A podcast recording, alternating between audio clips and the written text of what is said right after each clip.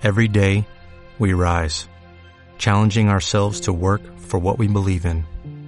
At U.S. Border Patrol, protecting our borders is more than a job, it's a calling. Agents answer the call, working together to keep our country and communities safe. If you are ready for a new mission, join U.S. Border Patrol and go beyond. Learn more at cbp.gov/careers. El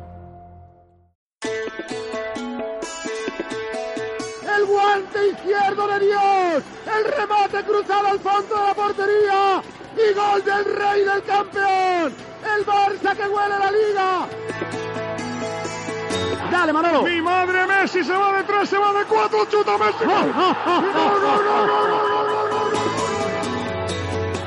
Mírale, mírale, Pedrito, mírale. Pedro, Pedro, Pedro, Pedro, Mírale. Tenía que ser él, tenía que ser él. Se la devuelve a Neymar para cerrar una década prodigiosa. Gol, gol, gol.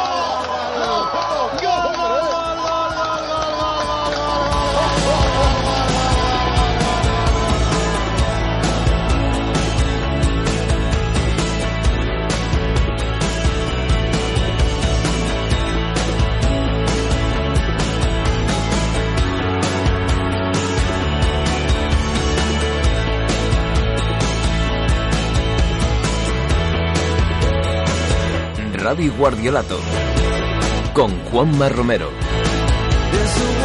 El pasado mes de marzo daba comienzo esta aventura guardiofónica. Arrancaba Radio Guardiolato y lo hacía tras un clásico, el último hasta la fecha, el disputado en el Camp Nou entre Barça y Real Madrid el pasado 22 de marzo. Fue un encuentro en el que el Madrid lo hizo muy bien en los primeros 45 minutos y en los que el Barça fue capaz de reponerse en la segunda mitad mucho más sólida a nivel defensivo para terminar decidiendo el encuentro con un gol de Luis Suárez. Recuerdo ese episodio piloto de Radio Guardiolato, recuerdo que hablamos de mucho fútbol, de todo lo relacionado con aquel encuentro no solamente a nivel deportivo, sino también lo que se decía en redes sociales. Hablamos en algunas secciones atemporales, como Regreso al pasado, de encuentros clásicos del Barça de Guardiola, y de alguna forma presentamos lo que iba a ser Radio Guardiolato desde ese momento en adelante. Fue un programa muy especial, todo hay que decirlo. Fueron dos horas y 28 minutos de programa que sirvieron como punto de partida a esta aventura en formato podcast. Desde entonces eh, mantuvimos una línea de programas eh, en esa primera temporada que terminaron con el previo a la final de la Copa de Europa disputada en Berlín, un programa que grabamos desde la misma capital de Alemania que fue muy especial como todos los que se grabaron hasta ese momento. En la segunda temporada el capítulo 6 y el capítulo 7 sirvieron como introducción en lo que sería esta 2015-2016 y dejé claro que la intención sería la de un episodio a la semana, publicar cada siete días todo lo relativo a la actualidad de Barça y Bayern de Múnich, hablar de mucho fútbol, pero no ha podido ser así. En el capítulo introductorio de esta segunda temporada prometí eso y no lo he cumplido. Por eso en esta introducción quiero pediros disculpas de no haber eh, llevado a cabo lo que os dije y en este episodio, en este especial previo a un Real Madrid-Barça, con lo que eso significa para este programa, queremos o quiero también eh, resarcirme de esa falta de programas en este tiempo y que podáis escuchar antes de ese clásico en el Santiago Bernabéu la opinión de aquellos que me gusta tener en este programa con el tiempo que creo que también merece este podcast. No sé si este programa será el nuevo comienzo de, Radio Guardiolato, no os puedo prometer nada ni voy a hacerlo, solo espero que disfrutéis con este especial que hemos hecho con todo el cariño y de forma apresurada pero no exenta de rigor y que os sirva de matanervios en la espera de este clásico entre Real Madrid y Fútbol Club Barcelona, que seguro será un partidazo y en el que seguro, seguro lo pasaremos bien. Comienza Radio Guardiolato.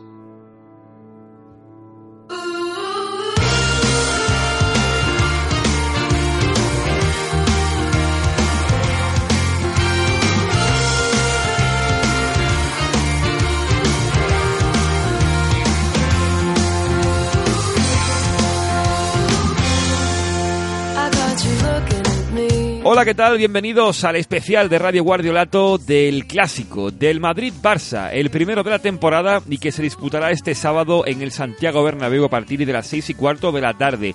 Espero que estés oyendo este podcast en los momentos previos al partido entre estos dos conjuntos porque oírlo después sería un tanto ilógico. Hablaremos largo y tendido del partido entre los dos grandes del fútbol español entre un Barça que llega líder al Santiago Bernabéu con tres puntos por encima del Real Madrid y un conjunto blanco que llega con dudas, dudas después de la derrota en Sevilla por tres goles a uno de un equipo que hasta ese momento había dado una imagen muy sólida. El Barça intentará en el Bernabéu con o sin Messi, lo comentaremos en el programa de hoy, dar un golpe importante a la liga, ya que de ganar se pondría con seis puntos por encima del equipo que dirige Rafael Benítez. En un Radio Guardiolato de hoy que será muy, muy, muy especial porque hablaremos con gente que conoce mucho al Barça, que conoce mucho al Madrid y que además vive muy intensamente lo que son unos colores y lo que son otros.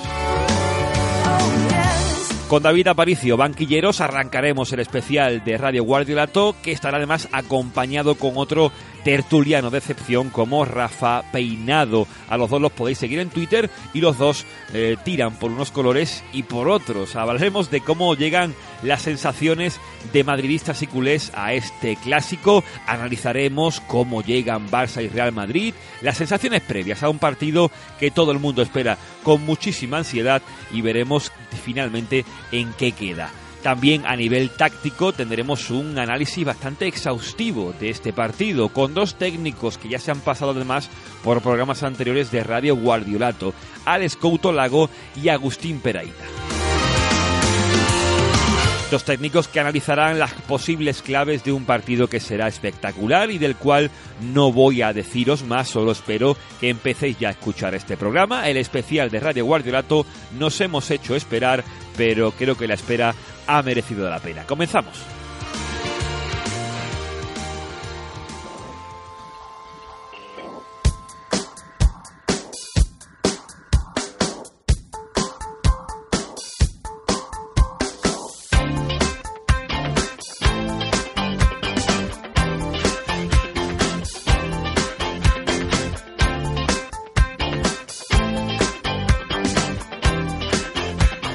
Y llegó el clásico de la temporada, el primero que se disputará en el Santiago Bernabéu, vaya partido. Siempre impredecible, siempre difícil de prever qué pasará en un partido como el que disputan Barça y Real Madrid, este primer clásico de la temporada, pero aquí en Radio Guardiolato tenemos que darle un análisis en nuestra forma, de nuestra manera y como ya he dicho en la introducción tenemos que volver a hacer un programa digno de Radio Guardiolato. Barça y Real Madrid llegan, se comenta, en dinámicas contrapuestas. El Barça en los últimos cinco partidos parece que ha encauzado otra vez el, ritmo después de esas derrotas ante Celta de Vigo mm, por ese 4 a 1 tan rotundo o la derrota en Sevilla, la baja de Messi parecía que se notaba, pero poco a poco el equipo ha ido engrasando con un Neymar fabuloso, muy conectado con Luis Suárez, ese tridente se ha convertido en dúo, pero el dúo ha funcionado a las mil maravillas. Vuelve Messi, que entra en la convocatoria para este partido ante el Real Madrid, también Rakitic, y por parte del Real Madrid las sensaciones son un tanto distintas.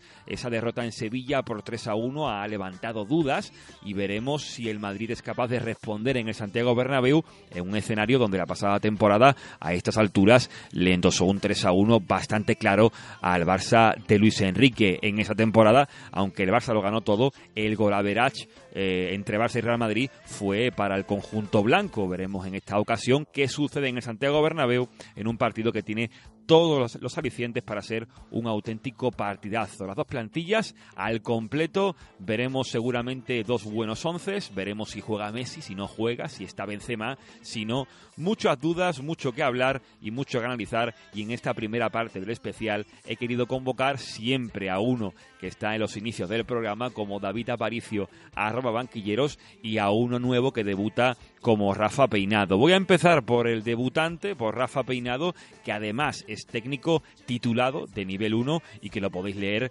en medios como Garrincha, Magazine o escucharlo en la pizarra Real Madrid, la pizarra de Benítez, un podcast muy recomendable para los que son madridistas, que no es el caso seguro de la mayoría que escuchan Radio Guardiolato. Rafa, muy buenas. Hola, buenas Juanma, encantado de estar por aquí. Pues eh, igualmente que estés por aquí, que te pases por Radio Guardiolato, eres madridista, confeso. Yo quería tantear también sensaciones de, los que son de un equipo y de los que son de, otro. En tu caso, madridista, pero objetivo. Eh, ¿Cómo ves? ¿Cómo está viendo Rafa Peinado al Madrid de Benítez en este arranque de la temporada? Bueno, pues la verdad que sobre todo llega al clásico con muchas dudas, en una incógnita como cómo va a encajar Benítez en las piezas, sobre todo porque en estos meses atrás no ha tenido todas esas mismas piezas eh, para trabajar. Entonces, no se sabe quién jugará, seguramente tenga muchas dudas Benítez, si Casemiro sí, Casemiro no, que es que ha venido jugando en medio centro últimamente. Pero a nivel general, yo la verdad que no lo tengo muy claro. Si veo que, el Barça ha solventado muy bien la baja de, de Messi, también puntualmente la de Rakiti, y al Madrid le ha costado muchísimo más eh, salir adelante sin jugadores muy importantes como Bale, James e incluso Benzema. Pero aunque es pronto todavía para sacar conclusiones del Madrid de Benítez, ¿te está convenciendo, te está gustando eh, esta propuesta de, Benítez? Bueno, es que yo la verdad que no sé si esta propuesta de Benítez es la propuesta que Benítez quería para su Madrid, ¿no? Porque eh, lo ha comentado en la rueda de prensa, es solo la segunda vez y llevamos casi tres meses de competición en la que Benítez va a poder tener a todos sus hombres disponibles. Entonces, eh, como entrenador yo me pongo en su piel y tiene que ser muy, muy complicado el querer formar un once, trabajar sobre una idea y que un día se te caiga una pieza, otro día se te caiga otra, eh, recupere a una pero se te caiga otra. Entonces, eh, yo la verdad que me resulta difícil ejercer un juicio sobre, sobre Benítez, como lo está haciendo. A mí hasta ahora no me está gustando mucho, pero la verdad que le doy confianza porque jugadores como Bale o James, que creo que van a ser súper importantes, apenas han tenido eh, minutos esta temporada. Sin duda las bajas son lo que está marcando al Real Madrid de Benítez, también al Barça de Luis Enrique, bajas como la de Rafinha, hasta la segunda vuelta no veremos al canterano azulgrana, Leo Messi dos meses de baja, reaparecerá, todo parece indicar que sí, en el Santiago Bernabéu, del Barça le tengo que preguntar a David Aparicio. David, bienvenido de nuevo. Hola, ¿qué tal Juanma? ¿Cómo va eso? Bueno, pues eh, no hemos hablado en mucho tiempo, pero te tengo que preguntar en este comienzo de temporada la valoración que tiene David Aparicio de este Barça de Luis Enrique 2.0. Hombre, pues la valoración tiene que ser notable porque el Barça la verdad es que se ha encontrado con muchísimos problemas desde, desde el inicio de curso. Bueno, por un lado no poder contar con, ya lo hemos hablado muchas veces, ¿no? Con, con esos dos refuerzos que, son muy importantes, sobre todo por, por su polivalencia, como son Arda Turán y, y Alex Vidal. Pues eso es una cosa que tenemos que hacer mucho hincapié en este Barça. Las piezas que ha ido perdiendo eh, son piezas que dotan al equipo de mucha versatilidad, ¿no? Como el caso de Rafinha o lo que mencionaba, ¿no? Arda o Aleix. Son jugadores que pueden jugar en varias posiciones y eso es clave en este equipo, en un equipo que está diseñado para, pues con, con poco fondo de armario, ¿no? O sea, pocos jugadores, pero con, con la posibilidad de jugar en varias posiciones, ¿no? Porque esa es un poco la apuesta de, Luis Enrique para esta temporada y la pasada, de hecho, también. Y es que, pues eso, no ha habido suerte, ¿no? En lesiones de, de, jugadores clave en esas posiciones. Y, y, aún así, como comentaba muy bien Rafa, pues bueno, el Barça ha ido sacando los partidos adelante. Es también la ventaja de ser un equipo pues que se conoce mucho más. Eh, eh, el entrenador ya estaba el año pasado, con lo cual hay una dinámica de trabajo y tal. Y bueno, eso, eso está claro que eso se ve sobre el césped. Y, bueno, y, como comentabas, ha solventado muy bien la baja de, Messi, algo que la verdad me ha sorprendido porque siempre he pensado que, que la dependencia del Barça de Messi era mi idea, o yo pensaba que era mucho mayor de lo que realmente se ha, se ha visto en el, eh, durante estos dos meses de, de ausencia, ¿no? Y un culé, ¿cómo vive estos momentos previos al clásico? La pasada temporada tenemos el recuerdo de ese 3 a 1, donde el Madrid, bueno, si Messi hubiese marcado, ¿no? El cuento de la lechera, ¿no? Si Messi hubiese marcado ese, esa oportunidad clara que tuvo la primera mitad de ponerse con 0-2 el Barça, quizás otra cosa hubiera pasado, pero lo cierto es que el Madrid fue superior en ese partido, lo ha reconocido incluso Luis Enrique en la previa, en la rueda de prensa previa antes de este clásico. Eh, las sensaciones son parecidas incluso. El Barça llegaba a ese encuentro, eh, creo que sin haber encajado apenas eh, un gol y sin perder, y el Madrid le endosó tres goles. En esta ocasión el Barça parece, mm, David, que llega un pelín más favorito por cómo viene recientemente, y el Madrid un poquito menos por esa, sobre todo, derrota por 3 a 1 y dando una imagen un poquito negativa ante el Sevilla.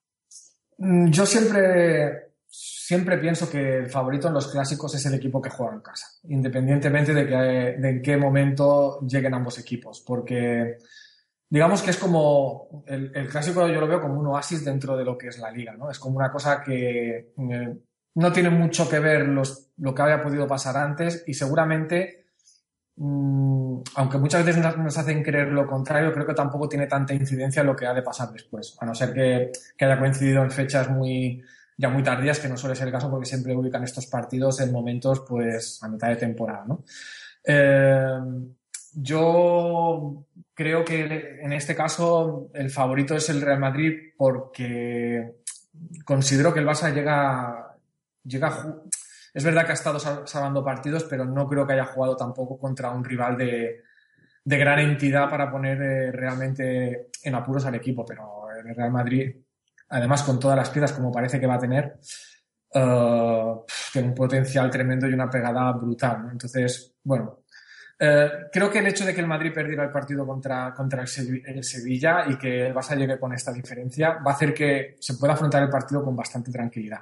Mm. Y eso creo que es un punto muy a favor del Barça. Es decir, el Barça, pase lo que pase, va a salir del, del Bernabéu uh, tras dos meses sin Messi uh, como muy mal resultado empatado a puntos con el Madrid. Y eso creo que es una cosa que en la mentalidad de los futbolistas tiene que estar.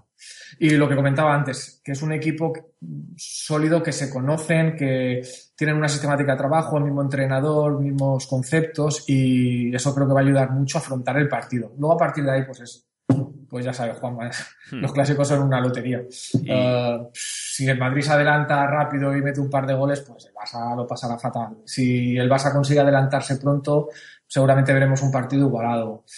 Eh, no sé, son todos factores que es difícil adivinar. Pues le voy a preguntar a, Rafa lo que decía David de ese favoritismo del que, del que juega en casa. Lo que sí es seguro, Rafa, que el Madrid de Benítez, aunque perdió en Sevilla, primera derrota de la temporada, se ha demostrado como un equipo a nivel defensivo muy sólido. En el Bernabéu prácticamente creo que ha encajado únicamente un gol ante la Unión Deportiva Las Palmas y el resto de partidos con la puerta cero, con un Keylor Navas que vuelve a la portería del Real Madrid y que se está siendo esta temporada un auténtico seguro de vida para los blancos. Sí, bueno, Keylor Navas la verdad que es una noticia muy, muy buena para, para el Madrid, su regreso tras esa lesión que la, que le ha hecho que se perdiera los últimos partidos, porque es un elemento que da muchísima seguridad al Madrid. Si bien es cierto, como comenta Juanma, que, que el Madrid en los últimos partidos, bueno, los últimos partidos no hay, durante toda la temporada apenas ha encajado goles, pero también es cierto que aunque no ha encajado goles, sí ha recibido en muchas ocasiones. Keylor Navas, yo estoy seguro de que si el costarricense eh, no hubiera estado tan acertado, pues el Madrid hubiera encajado por lo menos cuatro o cinco goles más. Y no olvidemos que enfrente va a tener al Neymar y a Suárez, que personalmente eh, me, dan pánico, ¿no? Normalmente, cuando supongo que a vosotros pasará igual a los culés, en estos clásicos siempre un jugador del equipo rival que cuando coge la pelota te entra el miedo. Normalmente a los madridistas suele ser Messi, pero es que este año eh, Messi, perdón, Neymar y, Suárez a me transmiten esa misma sensación de cuidado que, es que en cualquier momento te la lían. Es que eh, ya lo vimos el, año pasado, un balón largo, un pelotazo, un despeje, lo que sea, le cae a Suárez y Suárez es capaz de crearte una ocasión de gol porque está a un nivel brutal y Neymar ya no, no podemos hablar de él y cuidado que, que Neymar por aquella banda, el Madrid está sufriendo mucho, ya sea Carvajal o Danilo el que juegue y Suárez va a tener enfrente a un Ramos que, si bien es cierto que la lesión que tiene en el hombro, que por ejemplo en las carreras y todo eso no le va a perjudicar mucho, pero que está con molestia y no está al 100%. Y, pero Rafa, un debate que se abrió al comienzo de temporada, creo que se ha perdido un poco en el tiempo, es sobre si el Madrid de Benítez era defensivo. Yo he visto realmente pocos partidos completos del Real Madrid esta temporada. Yo uno de los que vi completo fue el primer partido de la, de la temporada ante el Sporting de Gijón y yo vi a un Madrid que aunque empató a cero, estuvo jugando siempre en campo contrario. Es un Madrid que quizás no es muy plástico y muy dominador como pueda ser un Fútbol Club Barcelona, pero que general genera mucho y encajar y sufrir en defensa. Tú comentabas que en el Bernabéu le han podido generar algún que otro peligro, pero la verdad que defensivamente yo no lo catalogaría como un equipo defensivo. No sé tú cómo lo estás viendo. No, no, yo, a ver, si es cierto, yo creo que eh, la idea que Benítez tiene para el Madrid no es un Madrid defensivo, de eso estoy prácticamente seguro. Lo que sí es bien es cierto que cuando te faltan tantísimas piezas, eh, tiene un fondo de banquillo un poco más limitado hasta cierto punto puede ser entendible que cuando el Madrid se ponga por delante en el marcador, eh, repliegue unos metros, pero yo creo que, ese también ha sido uno de los problemas del Madrid, el replegar, porque sin Bale, sin James sin Benzema, eh, se queda casi sin opciones de contra, porque Cristiano ya estamos viendo que, que es un jugador que sigue siendo top mundial sin ninguna duda, pero no tiene esa velocidad de, de antaño. Eh, respondiéndote más directamente a la pregunta, yo creo que el Madrid de Benítez no va a ser defensivo. Ese partido que tú comentas que has visto contra el Sporting es fiel reflejo, un Madrid que, que llega, que intercambia posiciones arriba, Bale seguramente parte de la zona de la media punta, caiga a un lado, caiga a otro, aparezca por ahí por el centro tanto James como, como Benzema si juega y Cristiano Ronaldo. Y yo creo que, que el Madrid de Benítez, cuando pueda trabajar bien con todas sus jugadores, yo creo que no va a ser defensivo. Mm, eh, Rafa, salvando un poco las distancias, el partido que debería hacer el Real Madrid ante este Fútbol Club Barcelona sería un poco la línea que marcó en el Parque de los Príncipes ante el Paris Saint Germain. Sí, seguramente esa sea la línea. Lo que pasa es que, claro, las piezas van a ser muy, muy distintas, porque recuerdo que allí jugó, creo que fue, no estoy seguro, Lucas Vázquez por la derecha, que ayudó muchísimo a, a su lateral y sí es cierto que yo creo que el Madrid va a repetir planteamiento, es decir, yo creo que el Madrid va a salir a presionar arriba, no sé cuánto de arriba, porque ya te digo, Neymar y, Luis Suárez dan muchísimo miedo con espacio, pero yo creo que el Madrid va a salir a, apretar un poquito arriba. Eh, la figura de Bale ahí en la media punta creo que va a ser muy importante, inquietando a, a Busquets para que Sergi no se pueda girar bien, que creo que eso es una de las claves del, del Barça y yo creo que el Madrid va a intentar, eh, como, como decía, repetir planteamiento del Parque de los Príncipes, apretar arriba, intentar tener el balón, intentar ser muy vertical. Y bueno, David, eh, en cuanto al Barça, ¿esperamos una versión con Leo Messi de inicio o con Leo Messi esperando para salir la última media hora? Cualquiera sabe. Hombre, tiene pinta de que va a ser un poco muy similar a lo que vemos en el Calderón. Eh, no, yo veo, veo difícil que Messi sin haber jugado un solo partido, de repente salga de titular en el Bernabéu con la exigencia que ello supone y teniendo en cuenta la situación en la que llegamos a este partido. Es decir, si, si el Barça se jugara la Liga eh, mañana, probablemente Messi estaría en el 11 como titular. Pero teniendo en cuenta que en las alturas de temporada que estamos y que no ha jugado un solo partido y no tiene rodaje, yo lo veo más como revulsivo de de cara a la segunda parte. Bien para eh, si vamos empatados, intentar con su presencia empujar al Madrid contra su portería, como pasó en el Calderón, o, para aguantar un marcador, porque Messi, incrustándose en la media, también es un jugador que aglutina posesión, que no se pierde, que provoca faltas, etc. Mm, así que veo difícil que Messi sea titular. Y la pregunta, y, la pregunta bueno, Rafa quería hablar. Sí, sí, decía que, que estoy de acuerdo con David. Yo creo que Messi está para una media horita buena. Lo que pasa es que, claro, Messi te hace media hora buena y aún no estando al 100% te hace otra media hora hmm. eh, a lo mejor al alcance de, de, no muchos jugadores.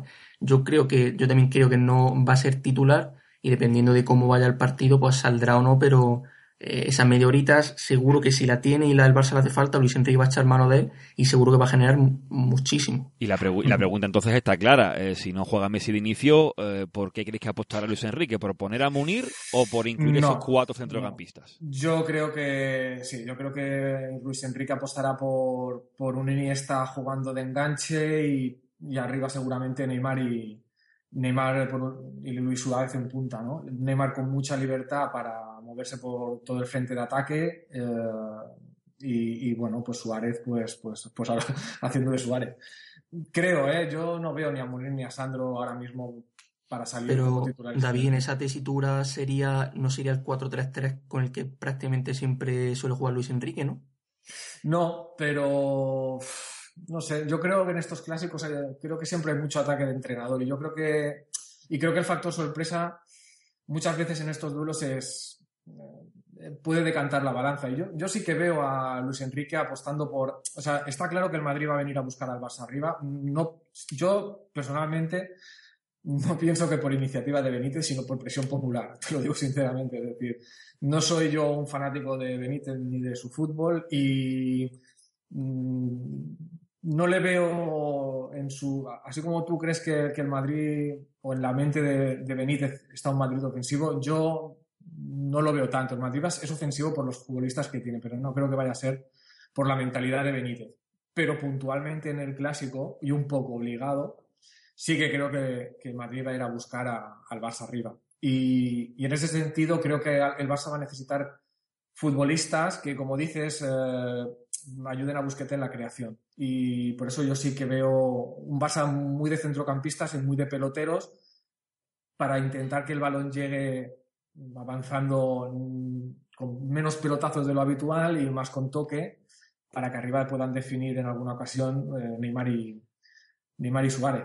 ¿Rakiti está al 100%? ¿Será no, titular no, seguro? Mm, yo no, yo tampoco lo veo de titular. Yo, yo, veo un Vermalen, yo veo un Vermalen o un Mathieu como centrales y seguramente pues jugarán, entiendo que eh, Busquets, Mascherano, Iniesta y Sergio Roberto.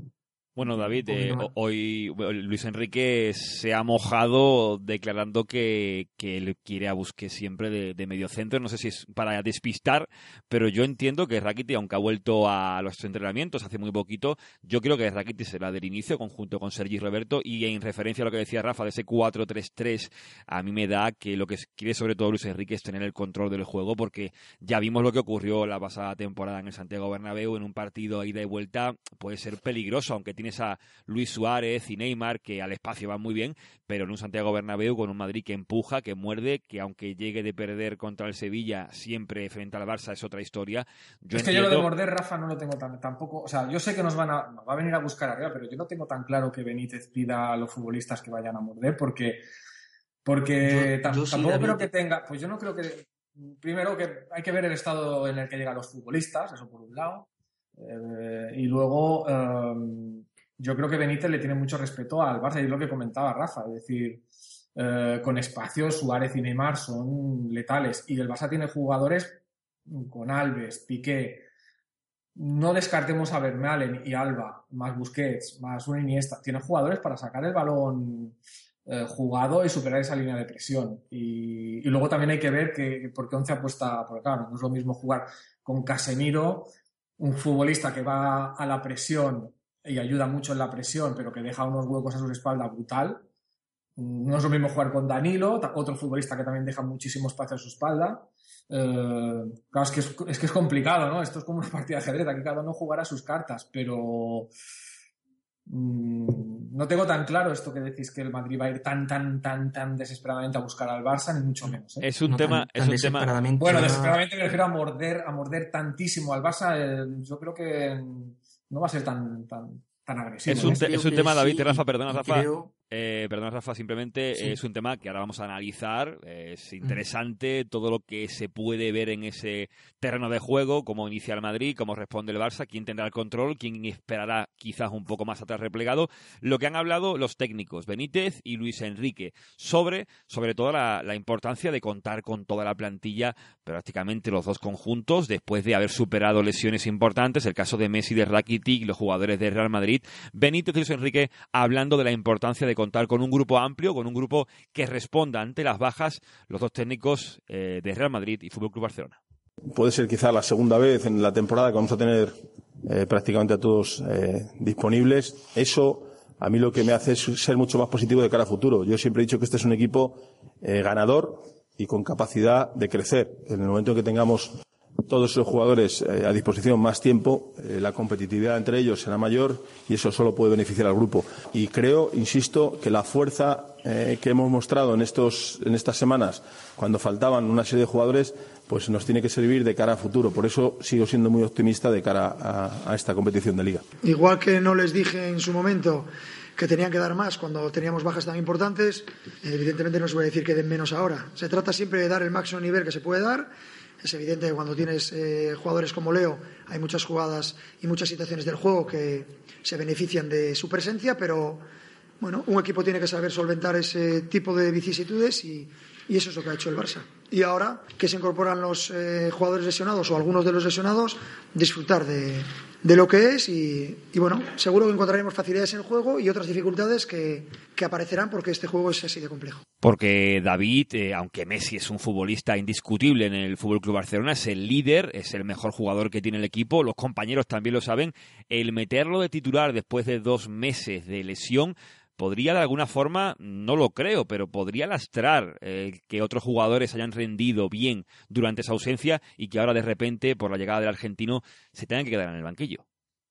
Bueno, yo creo que en este sentido todo el mundo tiene muy claro lo que, lo que significa lo que es Messi. No, no creo que vaya a suponer un agravio para, para otro compañero porque estando Messi en condiciones de jugar, a de jugar. O sea, es que no, no, no, no, ahí yo, no, yo ahí no le veo, no le veo el problema. Lo que sí que puede ser un lastre es que Messi arriesgue eh, precipitadamente en un partido donde el Barça mm, se juega, pero relativamente. Mm, y sí, y sí. Yo creo que tendríamos que ser más conservadores porque la, temporada es larguísima, se pudo ver el año pasado, ¿no? Que, bueno, la temporada pasada se pudo ver que, bueno, que realmente el tramo decisivo de la, competición es a partir de, de, mediados de febrero, principios de marzo, y es donde el Barça llegó, llegó pletórico, ¿no? Y, y de hecho, pues como tú comentabas, se perdió el partido en el Bernabéu con claridad y sin embargo el Barça fue capaz de, de alzarse con todos los títulos. Por eso digo que hay que tener un poco de cabeza y, pensar un poco eh, más de cara al futuro que, el, que el, rabioso presente.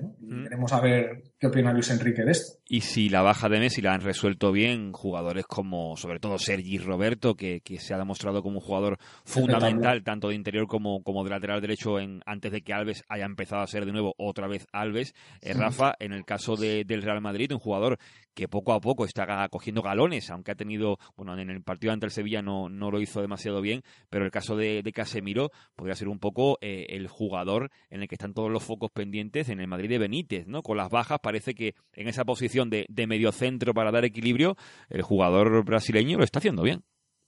Sí, yo creo que individualmente eh, el nivel de Casemiro ha sido excelente, eh, brutal, ha rayado a un nivel muy alto, ha ayudado mucho al equipo pero yo creo que Casemiro da mucho, pero también resta bastante, y me explico. Eh, soy de los que piensa que el Madrid con Casemiro gana mucho, pero no me parece que Casemiro tenga que ser ese elemento eh, indispensable, indiscutible, que tenga que ser titular. O sea, eh, yo creo que el Madrid con Casemiro juega, juega bien, juega mal, pero condiciona, por ejemplo, que en la salida de balón el Madrid lo nota mucho porque cuando es Cross el que se acerca y entra central o se acerca a los laterales, la salida del balón es muchísimo más fluida para que a lo mejor los culos hagan una idea. No es lo mismo tener a Busquets sacando el balón que tener a, a Mascherano, ¿no? Entonces el Madrid, eh, Casemiro, como digo, ha hecho unos partidos buenísimos, ha rendido un nivel altísimo, pero resta en el sentido de que, por ejemplo, en la salida del balón el Madrid se resiente porque no tiene a Cross. Cross tiene que jugar de interior y para mí Cross es mejor pivote que interior, por lo que también pierde un poco de, del nivel de, de Tony. Si es cierto que puede que sea titular, yo la verdad que creo que va a depender única y exclusivamente de cómo esté Benzema. Yo creo que si Benzema está bien y sale de titular, en Madrid será, creo, 4-2-3-1, Casemiro banquillo, Modric cross doble pivote. Y si eh, Benzema no está bien del todo, creo que podría entrar o o, bien Casemiro que yo personalmente no apostaría por él, aunque, como bien ha dicho Juanma, viene rindiendo a un nivel bestial. Si habláramos de jugadores, posibles jugadores clave del partido, a mí me viene a la mente el caso de, tú lo comentabas, ¿no? De Karim Benzema, que cuando juega contra el Barça, sobre todo últimamente, el destrozo que le hace a, Mascherano es, es importante. Sí, bueno, Benzema la verdad que se le suele dar muy bien el, el Barça, pero yo eh, con, o sea, el jugador clave que creo que va a ser para, para el Madrid, o sea, si el Madrid eh, gana el partido, yo creo que va a ser en gran medida eh, gracias a Bale. Yo creo que me ha quedado un jugador que mm, a mí no me termina de llenar, no me termina de gustar, sobre todo en, la, en sus dos primeras temporadas, pero lo poquito que le he visto esta temporada me ha gustado muchísimo y yo creo que, que gran parte de las aspiraciones que tenga el Madrid de ganarle al Barça pasan por, por la bota del galés de, de que siga en, esa dinámica jugando con mucha libertad eh, de media punta, cayendo a izquierda, cayendo a derecha, amenazando con su disparo, con sus carreras. Y yo creo que el Bale contra Busquets, eh, y el Madrid, si gana ese duelo, ese particular duelo, tendrá una buena parte del, partido ganado. Mm, Aunque, como bien dice, perdona Juanma, Eh, como bien dice Benzema, al, al pobre Mascherano es que lo hace lo ha solido hacer polvo siempre. Pero es cierto lo que comentas de, de, Bale, que está siendo un Bale distinto el de este comienzo de temporada con Benítez. Lo cierto que Bale en los clásicos pasados, David, no es que apareciera demasiado. Mm, bueno, eh, Bale es un futbolista que está todavía por, por demostrar algo.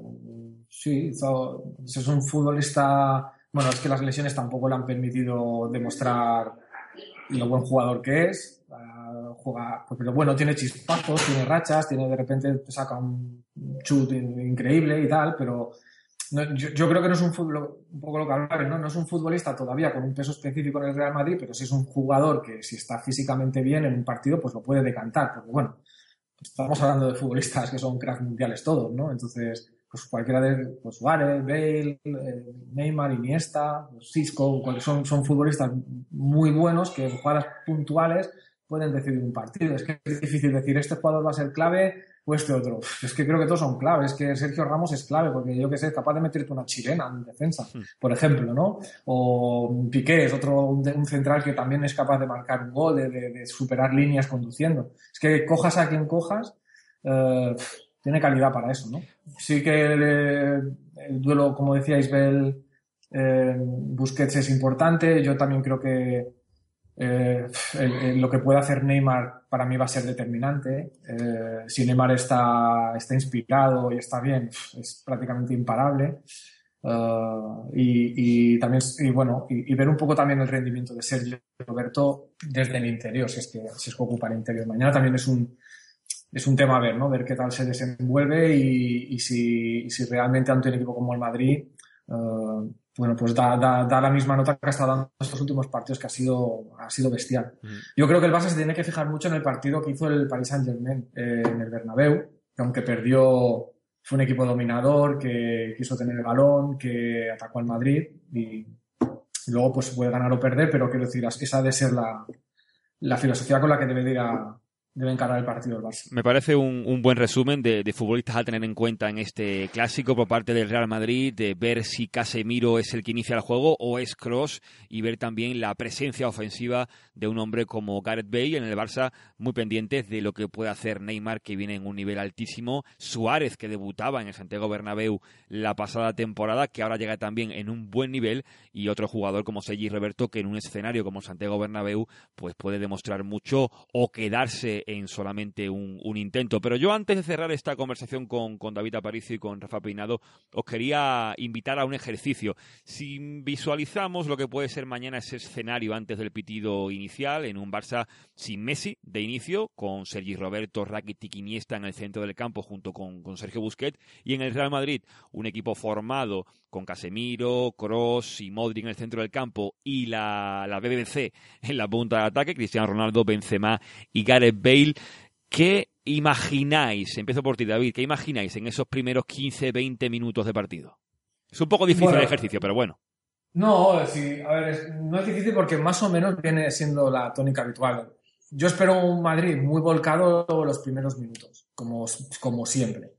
Y el Barça va a tener que capear ese temporal esos 10-15 minutos. Si aguanta, uh, y siempre que hemos aguantado ha sido a base de, cuidar el balón y no regalarlo, es la única manera de, ganar ante esa presión, pues el Barça tiene mucho ganado. Si el Barça no está inspirado en salida de balón, eh, cometemos muchas pérdidas en zonas prohibidas, ¿no? que llamamos, en zona de tres cuartos, etcétera, pues seguramente el Barça sufrirá, sufrirá mucho.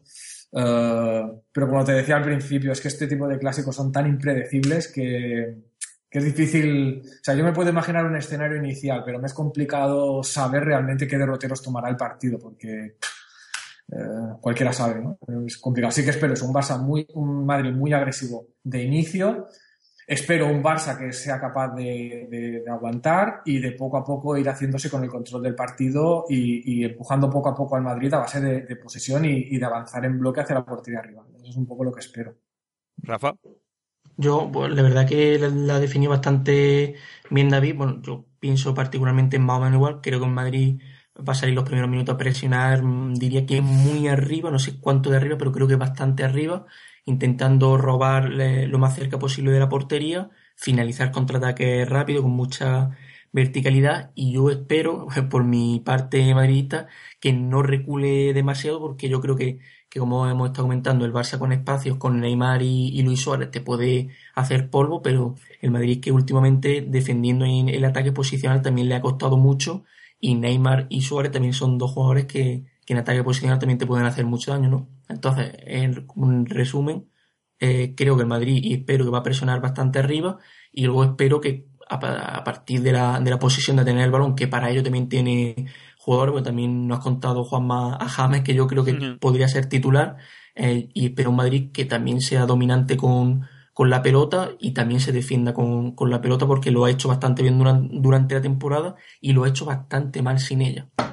Otro tema importante, Juanma, que no se nos olvide es, es eh, una cosa es el once titular y otra cosa es lo que, lo que luego puede dar de sí eh, el partido en cuanto a fondo de armario ¿no? que tenga cada equipo. Y yo aquí sí que, por ejemplo, creo que el Madrid tiene mucha más tiene muchas más soluciones que el Barça. Eh, sí, sobre todo porque con el, sobre todo el, ataque, el montón de bajas que ha tenido, claro, el montón de bajas que ha tenido el Madrid durante las últimas semanas, pues han aparecido jugadores como Lucas Vázquez, como Jesse, que pueden ser muy importantes, incluso Isco, que, no se le está teniendo muy en cuenta para titular pero el mismo tiene su es, es, muy probable que no salga de titular y si es un tío que lo tienes ahí para salir a, y, y, destrozar y dinamitar cualquier partido. Y eso el, el Barça mm, si sale ya con su con la MSN arriba mm, tiene ya poca cosa es decir en ataque tiene pocas alternativas. En el centro del campo es decir es que Barça que va a tener es, un poco el, drama de, este Barça, ¿no?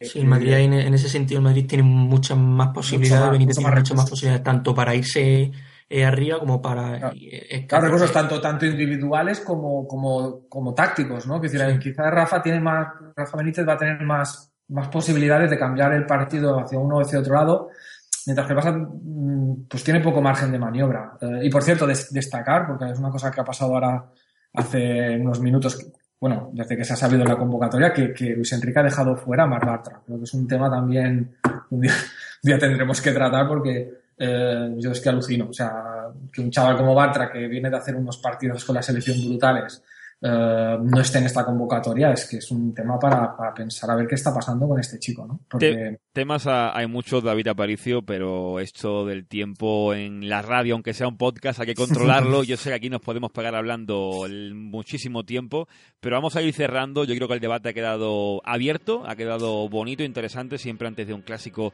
da mucho margen para hablar de muchísimas cosas. Lo comentaba Rafa, ¿no? Que no he mencionado a James, que es un jugador que cuando juega se nota muchísimo en el Real Madrid. Para mí, jugador fundamental de este actual Real Madrid.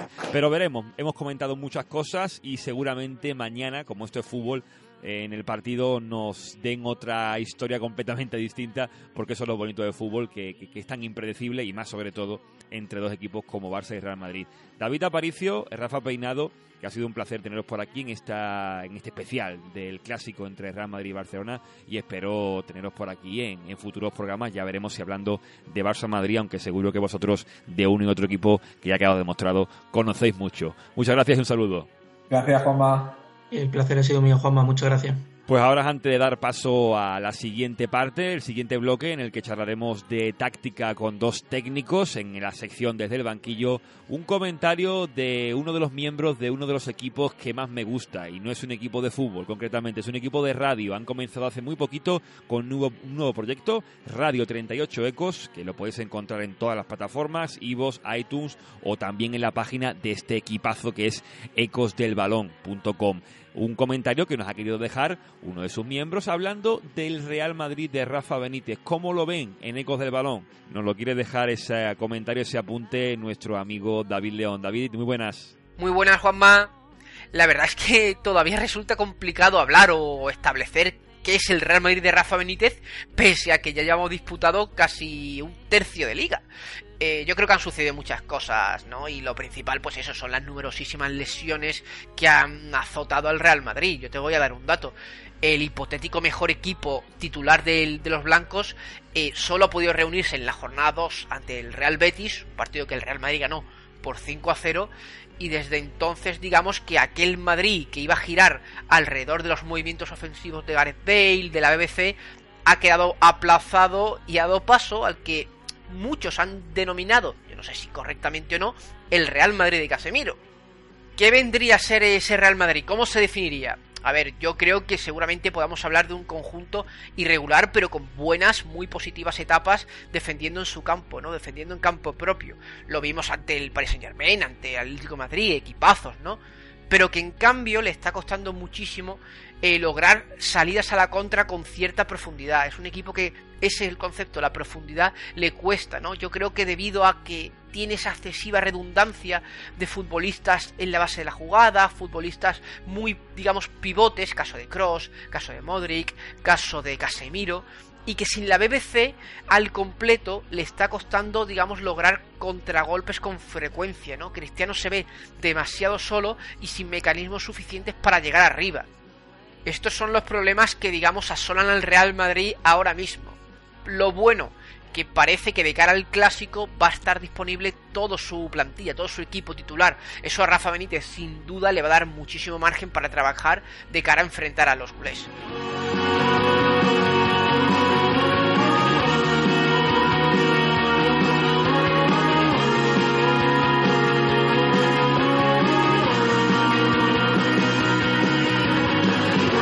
This day could bite you in a big way. Could escalate the drama queen inside your being and shower you in bouquet. Desde el banquillo. This day could be your cabriolet. Momento ahora de hablar del clásico entre Barça y Real Madrid desde el punto de vista más estrictamente técnico, táctico y analítico. Ese punto de vista que solamente tienen los que saben de esto porque lo han estudiado, porque lo han trabajado y porque hoy día se empapan de todo lo que tiene que ver con el fútbol, se dedican de pleno a ello y además se dedican incluso de manera escrita con publicaciones muy interesantes este, estos técnicos que siempre se pasan por aquí por Radio Guardiolato en esta sección desde el banquillo. Los dos han sido componentes en anteriores programas de Radio Guardiolato y voy a empezar con el que se pasó por aquí por última vez, Agustín Peraíta con un libro que está en el mercado que ya incluso lo sorteamos, quiero que mi equipo juegue como el Barça de Guardiola. Agustín, bienvenido de nuevo a Radio Guardiolato. Muchísimas gracias, Juanma. Siempre es un placer estar con vosotros. Bueno, te voy a preguntar antes de presentar al, al segundo invitado, eh, este clásico entre Real Madrid y Barcelona. A nivel futbolístico, tú que seguro has visto a los dos equipos, ¿quién llega mejor? Pues Juanma, esa es una pregunta que, que es muy difícil de responder como tú que querrías, que es un titular, un sí o un no, un Barça o un Madrid. Y, y déjame que cite ahora mismo en, en, en la presentación de, del análisis a Oscar Cano que dice que, que, él no puede hablar de fútbol sin hablar de futbolistas. Y las dudas eh, que, que, hay sobre las posibles alineaciones de los dos entrenadores hacen que, que la apuesta sobre cuál es favorito de los dos eh, sea prácticamente indescifrable. Bueno, pues como Agustín Peraita no se ha mojado, voy a ver si el segundo invitado se, se, moja. También se pasó por aquí por Radio Guardiolato. También tiene un libro en el mercado, las grandes escuelas de fútbol moderno. Él es Alex Couto Lago. Alex, muy buenas. Hola, ¿qué tal? Muy buenas. Bueno, ¿tú te mojas como no lo ha hecho Agustín o también te quedas un poquito ahí a la expectativa?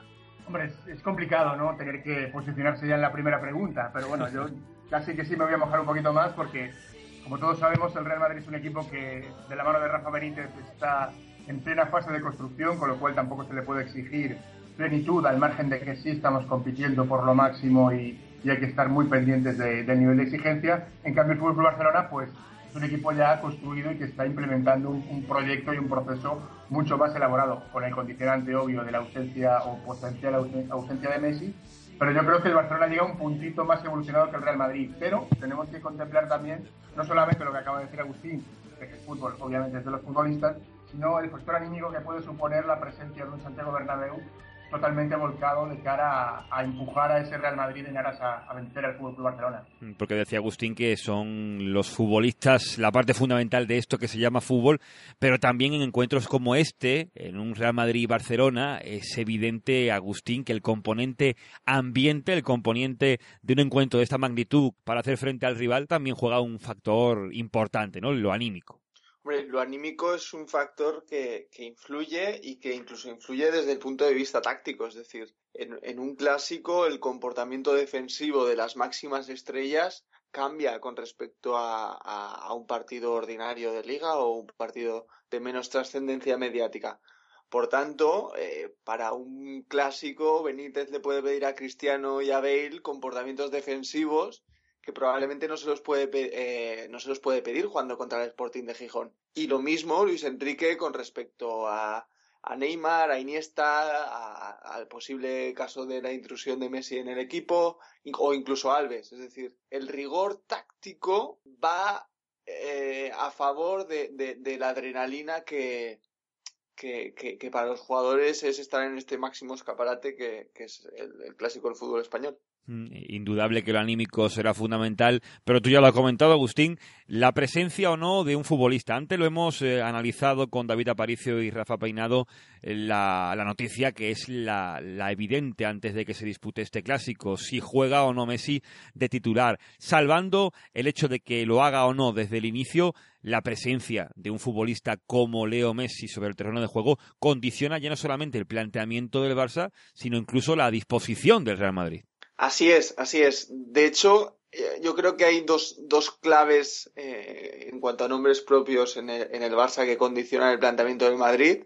El, el primero, por supuesto, es Leo Messi y lo, habéis comentado durante el programa sobradamente. Por tanto, quizás voy a ir al, al tapado, ¿no? Que creo que es la alineación de Mascherano o no y dónde juega Mascherano. Si Mascherano es el central izquierdo, si es el pivote defensivo, desplazando a Busquets a uno de los dos interiores por la posible ausencia de Rakitic.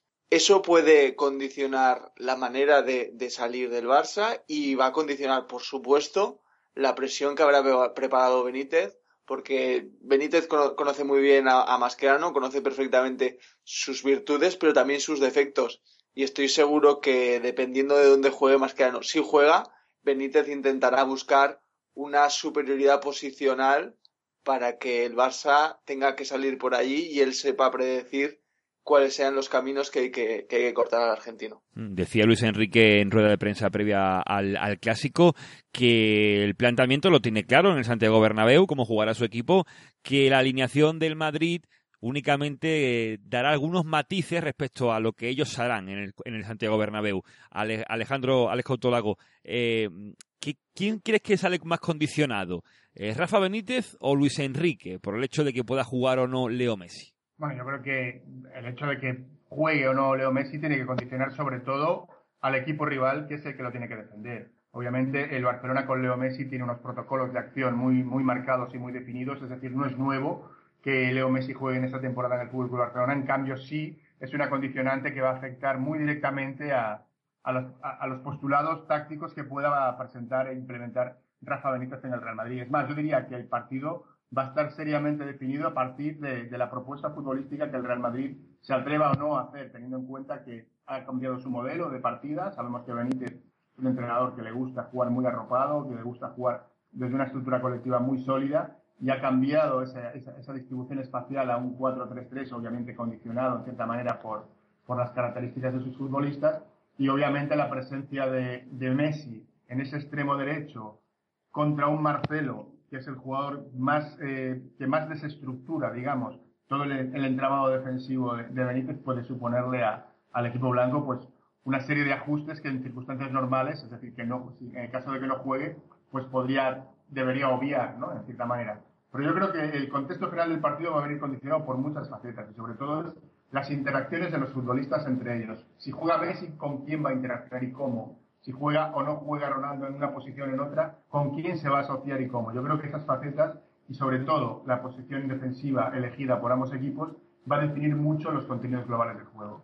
Indudablemente la baja o la ausencia o no de inicio de Leo Messi es importante, también lo comentábamos antes, aunque de pasada en el primer bloque, la presencia o no de un jugador también fundamental cuando el Madrid ha rendido bien, que es el del colombiano James, eh, Agustín, eh, en esa posible incursión de- del colombiano en el once titular se caería, imaginamos, uno de la BBC o Benzema o Cristiano o Bale, imaginamos que Benzema al llegar tocado, ¿varía mucho el Real Madrid de jugar con Benzema o hacerlo con James? Y tanto, y tanto, y tanto, y tanto. La, la cuestión sobre, sobre este posible, esta posible permuta de jugadores, este, este posible cambio, hace que las ventajas de, del Madrid vayan a intentar formarse a través de posible conducción y lo que los espacios que pueda liberar James con esa conducción y con esa recepción entre la línea defensiva del Barça y la línea de y la línea de medios del Barça y la posición teórica de Busquets o en el caso de que jugase Benzema los que sufrirían realmente es el espacio y el lateral con los apoyos que da los que da el 9 francés a la espalda de los laterales sacando de sitio a los a los centrales y permitiendo espacios para llegar en diagonal pues de, de, de Bale y de, y de Cristiano Ronaldo ¿Qué le vendría por tanto mejor al Barça? ¿Que jugase Benzema o que jugase James? Pues no tengo la, la, tecla, ¿no? ¿no? No sabría hacerte la quiniela. Yo, si fuese Luis Enrique, preferiría que jugase James porque eh, es más fácil de defender. Creo que, que Benzema es más inescrutable en sus movimientos y en los espacios que genera. ¿Y tú, Alex, cómo, cómo ves esa posibilidad de que jugase el francés o lo hiciese el colombiano?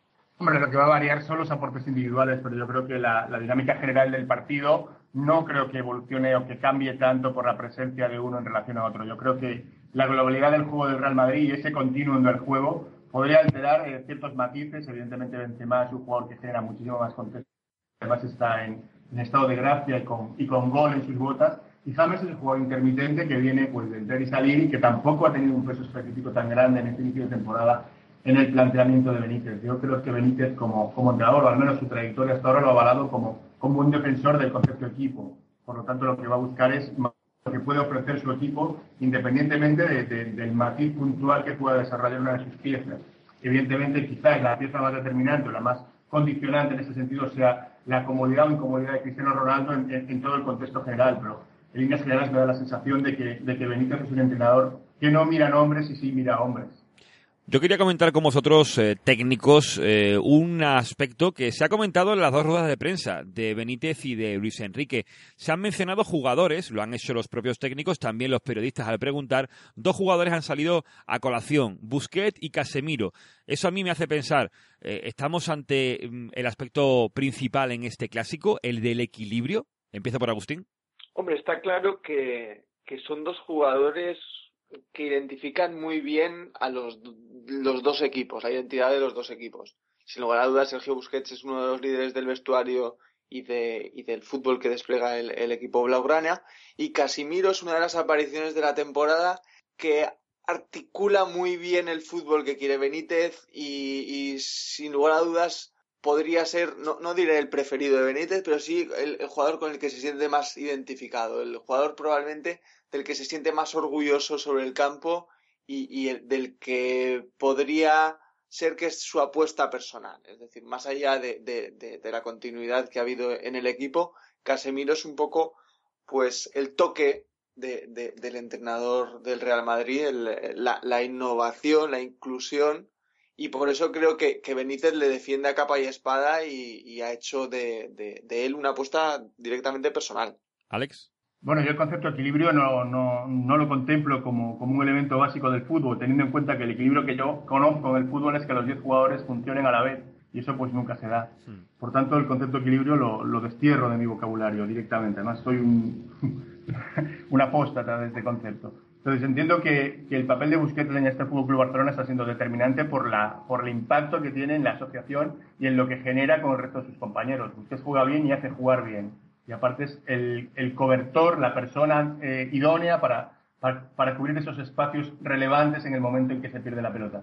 Con respecto a Casemiro, pienso que el perfil que le quiere dar Benítez es similar. Es el jugador que ayuda, es el jugador que hace las coberturas, es el jugador que sirve de referencia y orientación al resto de compañeros.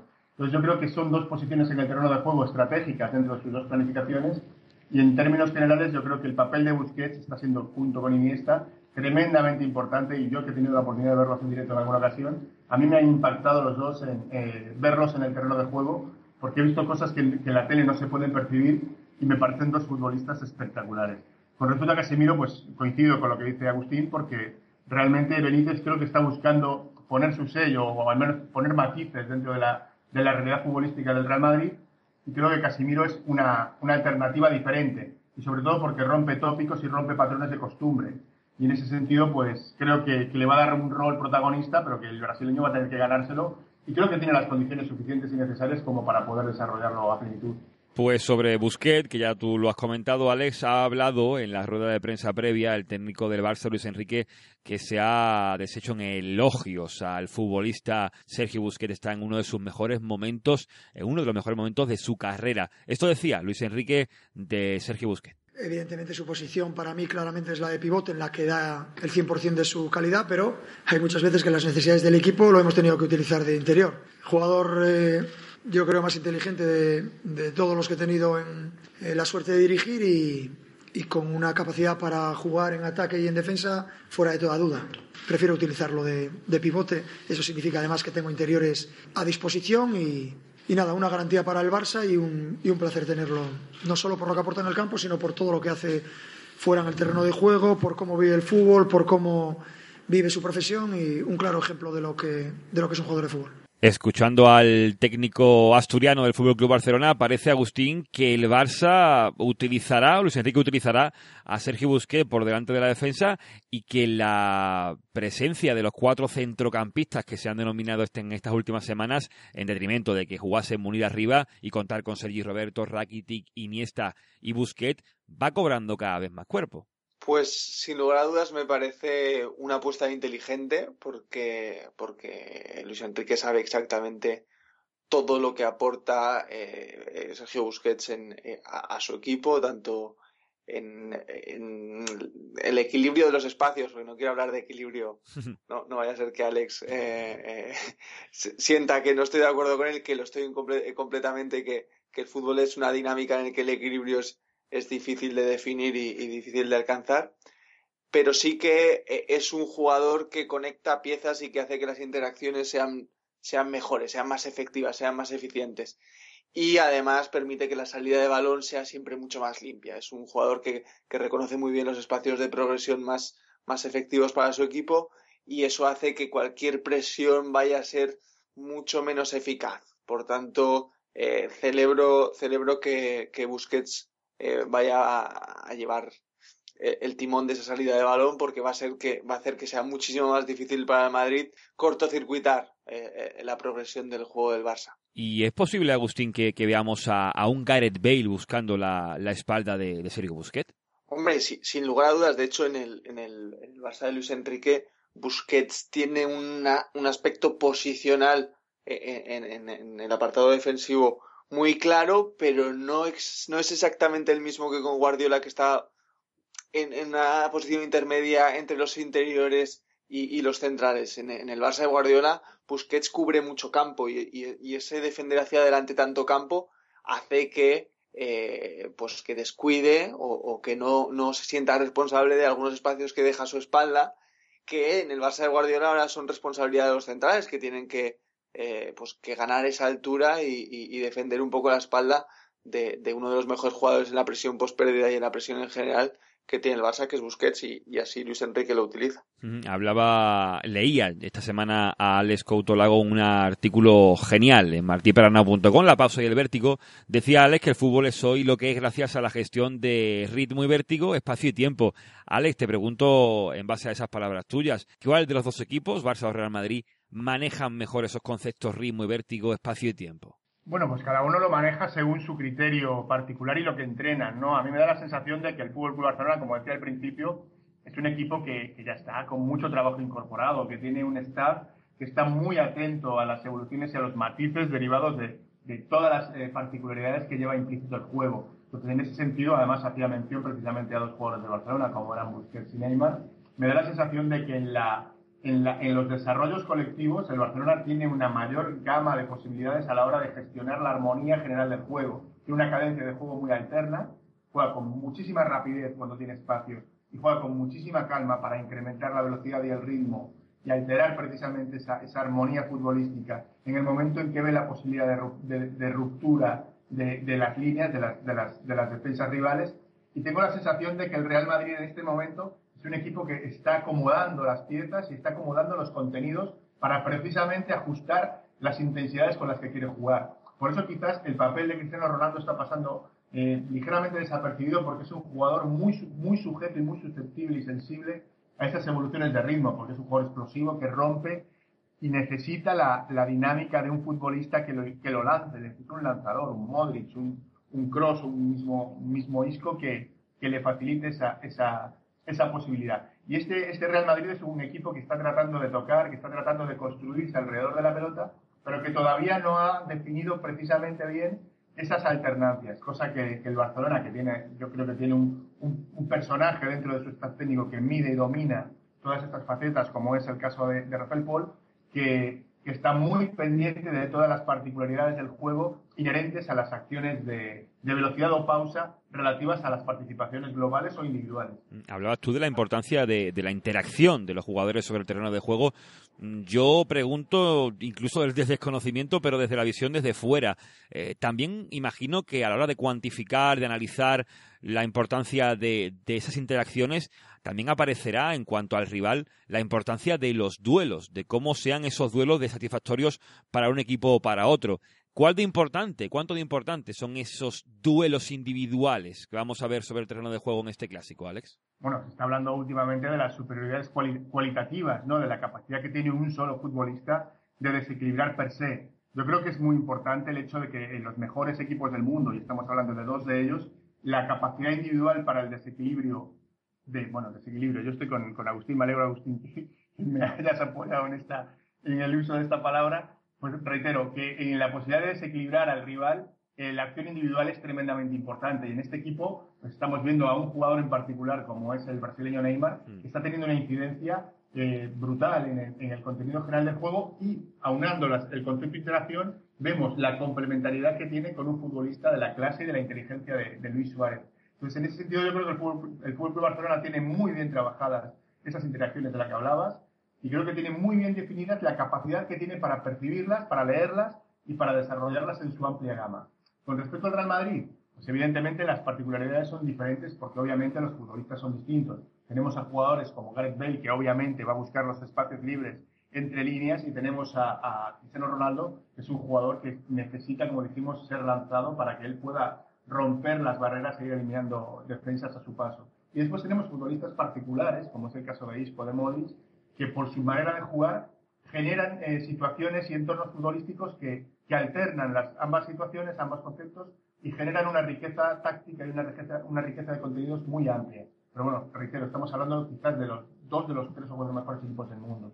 Mm, para seguir con el tema de las interacciones, que me gusta mucho ese, e, ese concepto, Agustín, eh, la importancia que ha tenido en estos dos meses que el Barça haya encontrado jugadores que interactúen con Neymar y Suárez, porque conocemos el funcionamiento del tridente de la pasada temporada, lo bien que se entendían esos tres futbolistas. Sin Messi le costó al Barça empezar a carburar, pero ha encontrado un funcionamiento ajeno a Messi, lo cual eso significa bueno, un, incremento en cuanto a las posibilidades del equipo de no tener que depender de un futbolista de la categoría del argentino. Sí, la verdad es que ha sido muy interesante ver eh, estas semanas, estas siete, ocho semanas en que Messi ha estado ausente, para ver cómo evolucionaba la red de interacciones que, que, que formaba el modelo de juego del Barça.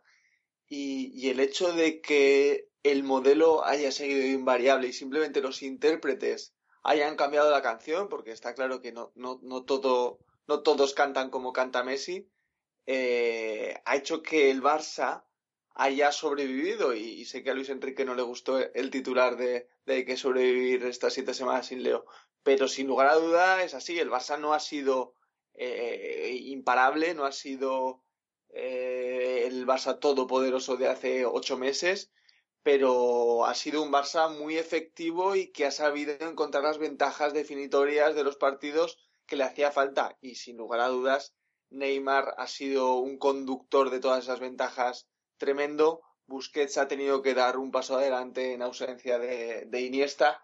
Incluso te diría más, yo, los, los laterales han tenido que hacer más trabajo, o mejor dicho, han tenido que interpretar mejor el juego porque era necesario que los espacios de progresión se pensasen más y mejor porque quizás ya no hacía falta dársela a Messi y que él consiguiese la ventaja, sino que la ventaja se tenía que tejer a, fuego lento, se tenía que tejer desde, desde, desde, el inicio de la jugada.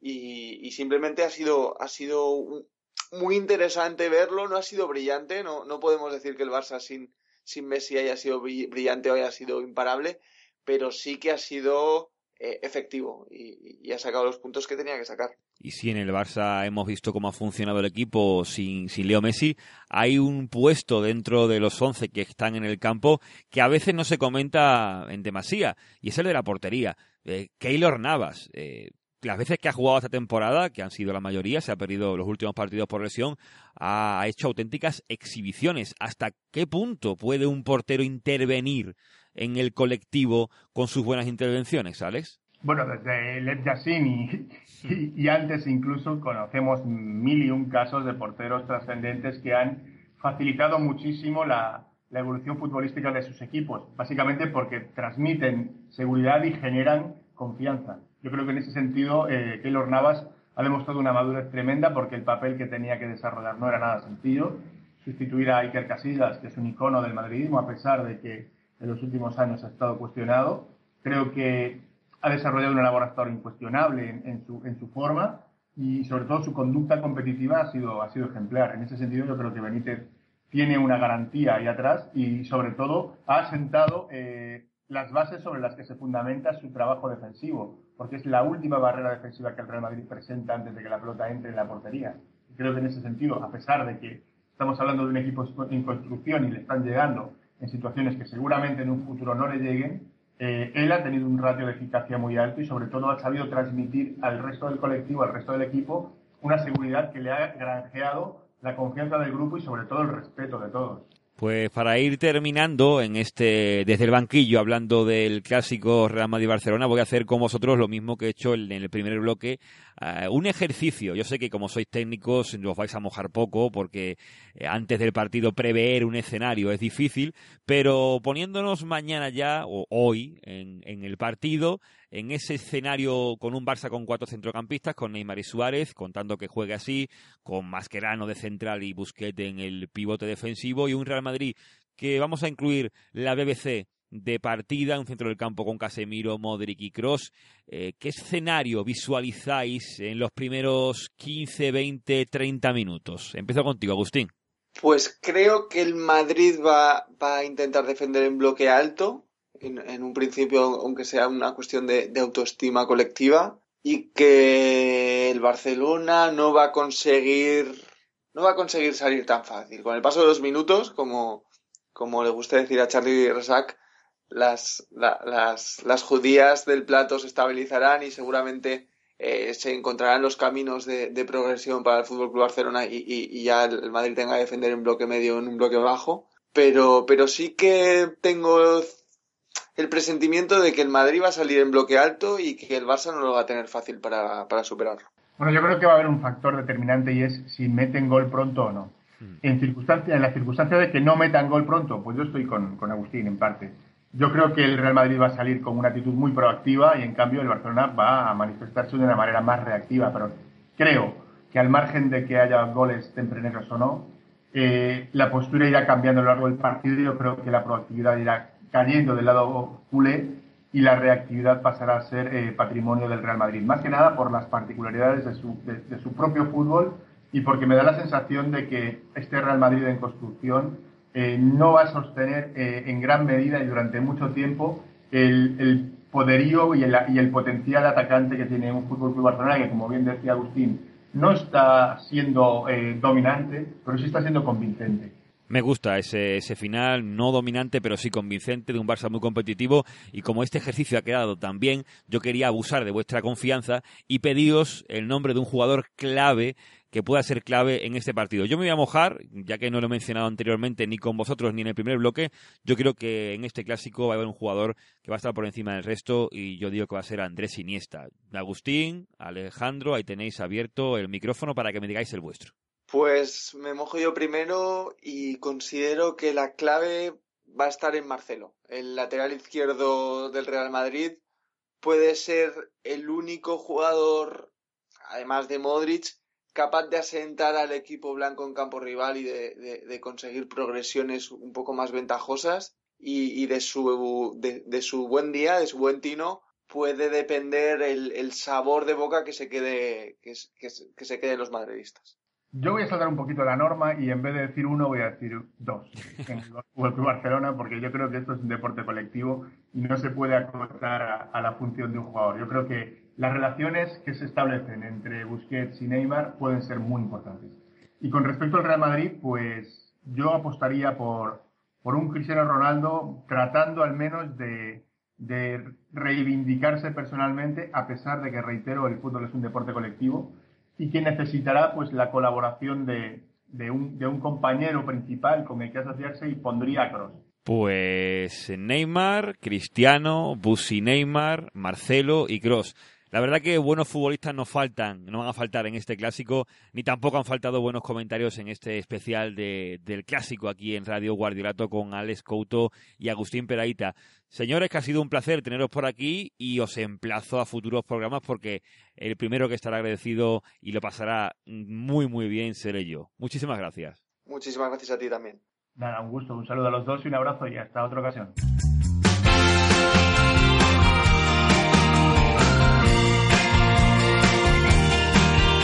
Pues estamos acabando ya este capítulo especial de Radio Guardiolato, referente a ese Real Madrid-Barça, el clásico que dentro de muy poquito se disputará en el Santiago Bernabéu. Digo dentro de muy poquito porque espero que me hayas hecho caso y hayas oído este podcast antes del partido, porque si está siendo después se ha quedado un poco viejo ya el programa. Hemos hablado mucho de ese partido con los comentarios de David Aparicio, Rafa Peinado, Alex Couto, Agustín Peraíta y ese comentario dejado por David León. Gracias a todos ellos por participar una vez más, algunos debutando, otros repitiendo, porque sin ellos sería imposible hacer este Radio Guardiolato. Os preguntaba a través de Twitter eh, que me dierais vuestra opinión, vuestros pronósticos acerca de ese partido y algún comentario también me han dejado por aquí sobre dónde y cómo verían el partido. Jorge Bernabé, eh, arroba Jorge-Poti, me decía que lo verá en casa, cree que solo y con la muela menos que le han quitado, no muchas juergas. Bueno, espero Jorge